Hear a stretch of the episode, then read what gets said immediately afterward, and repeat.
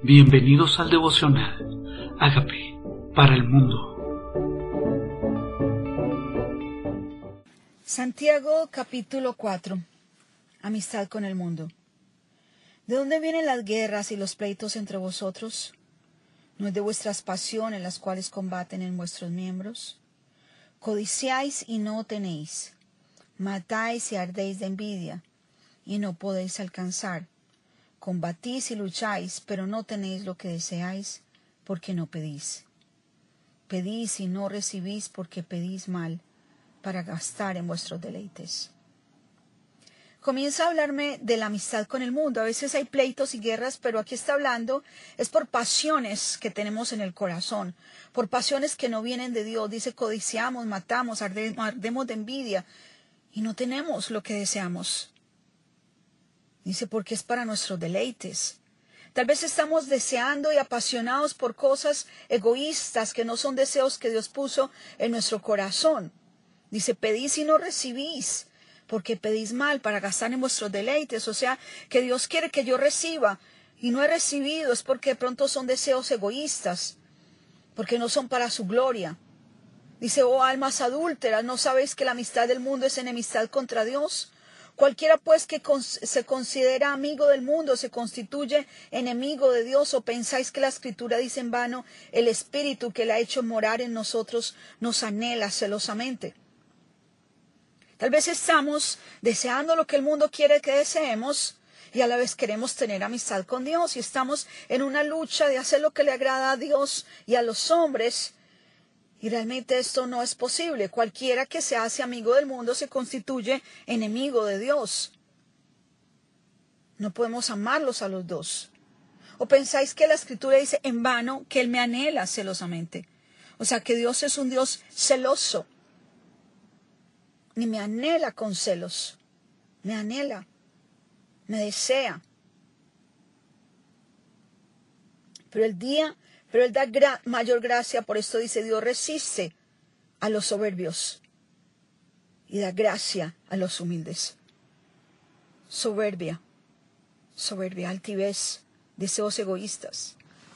Dice, Él resiste, o sea, lo rechaza, no lo aguanta, no lo quiere tener cerca al soberbio. Y le da favor al humilde, levanta al humilde, lo honra nos llena de su gracia.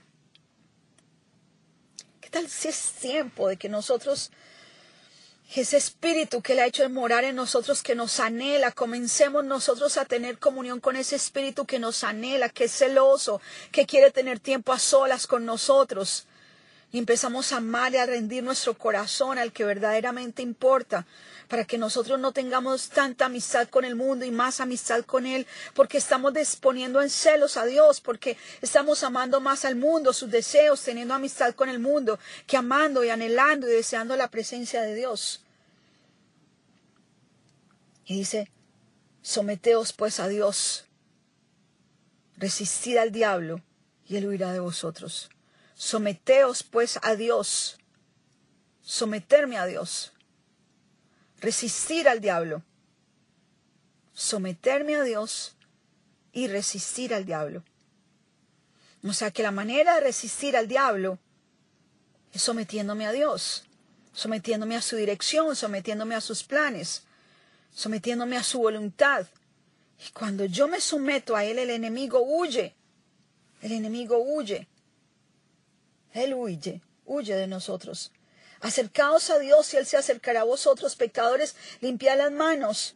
Y vosotros los de doble ánimo, purificad vuestro corazón. O sea que Dios no quiere que yo esté doble ánimo. Un día Dios, un día el mundo, un día amo a Dios, un día amo las cosas del mundo. Purifícate. Me invita a purificarme. No estar de doble ánimo, un día sí, un día no. Dice afligíos, lamentad, llorad, o sea, conviértete. Siente aflicción por ese pecado afligíos, lamentad, llorad. Vuestra risa se convierta en lloro y vuestro gozo en tristeza. Humillaos delante del Señor y Él os exaltará. A veces somos altivos con Dios y humillados con la gente. Dicen, humíllate delante de mí, yo te exalto allá afuera.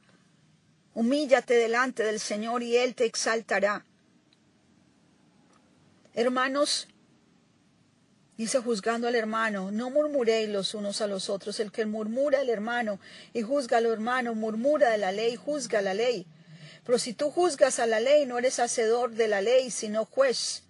Un solo es el dador de la ley que puede salvar y perder, pero tú quién eres que juzgas a otro. ¿Tú quién eres que juzgas a otro? Me invita al Señor guardar mi corazón yo mismo, mirar, evaluar mi propia vida. No os glories del día de mañana.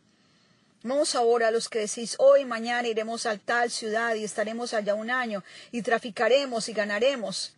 Cuando no sabéis qué será mañana, porque es vuestra vida, ciertamente es neblina que se aparece por un poco de tiempo y luego se desvanece. En lugar de lo que deberías decir, si el Señor quiere, viviremos y haremos esto o aquello. Señor no quiere que yo me jacte el día de mañana como si estuviera solo en mi control. mi vida le pertenece. Me rindo a Él, me rindo a su señorío. Me, humillo delante de Él. me exalta en el tiempo correcto. Me da la bendición en el tiempo correcto. Pero ese es apartado de Dios. Queremos decir yo hago esto, yo hago aquello, haré aquello, ganaré así, haré así, sin depender de Dios. Por eso dice, humíllate delante de Él, a sus planes, a su propósito.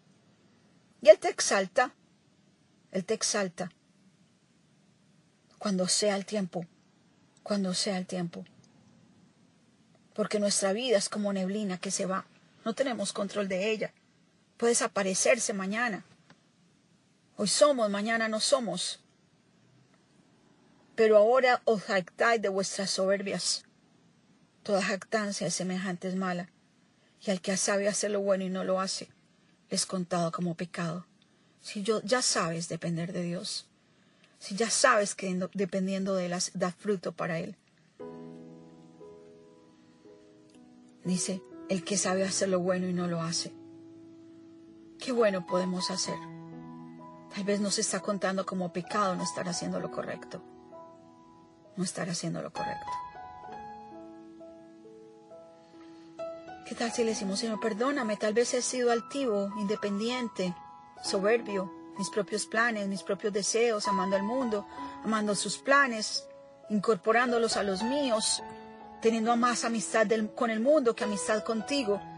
Hoy quiero humillarme bajo tu poderosa mano, sabiendo que eres tú en tu tiempo. Me voy a humillar a tu señorío para resistir al diablo. Me humillo bajo tu presencia para que el enemigo huya de mi vida, y no tenga lugar en mi corazón. ¿Qué tal si reafirmas el señorío de Cristo en tu vida y le digamos, Señor, yo me humillo bajo tu presencia, sabiendo que es en tu tiempo, es a tu manera? Dile, Señor Jesucristo, yo te necesito, reconozco que soy pecador, conozco que he amado el mundo más que a ti. Y tú me has estado anhelando celosamente, deseando tener comunión conmigo. Y te entrego mi corazón porque quiero tener comunión contigo, Señor. Te entrego mi ser. Te entrego mi ser. Señor Jesucristo, yo te necesito.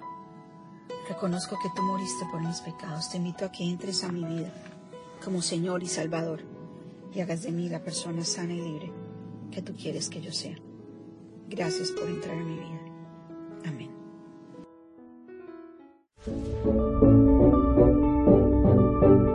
Amigos, queremos que usted sea parte de esta obra que estamos haciendo a través de Agape para el Mundo y que este mensaje de Jesús llegue hasta la última de la tierra.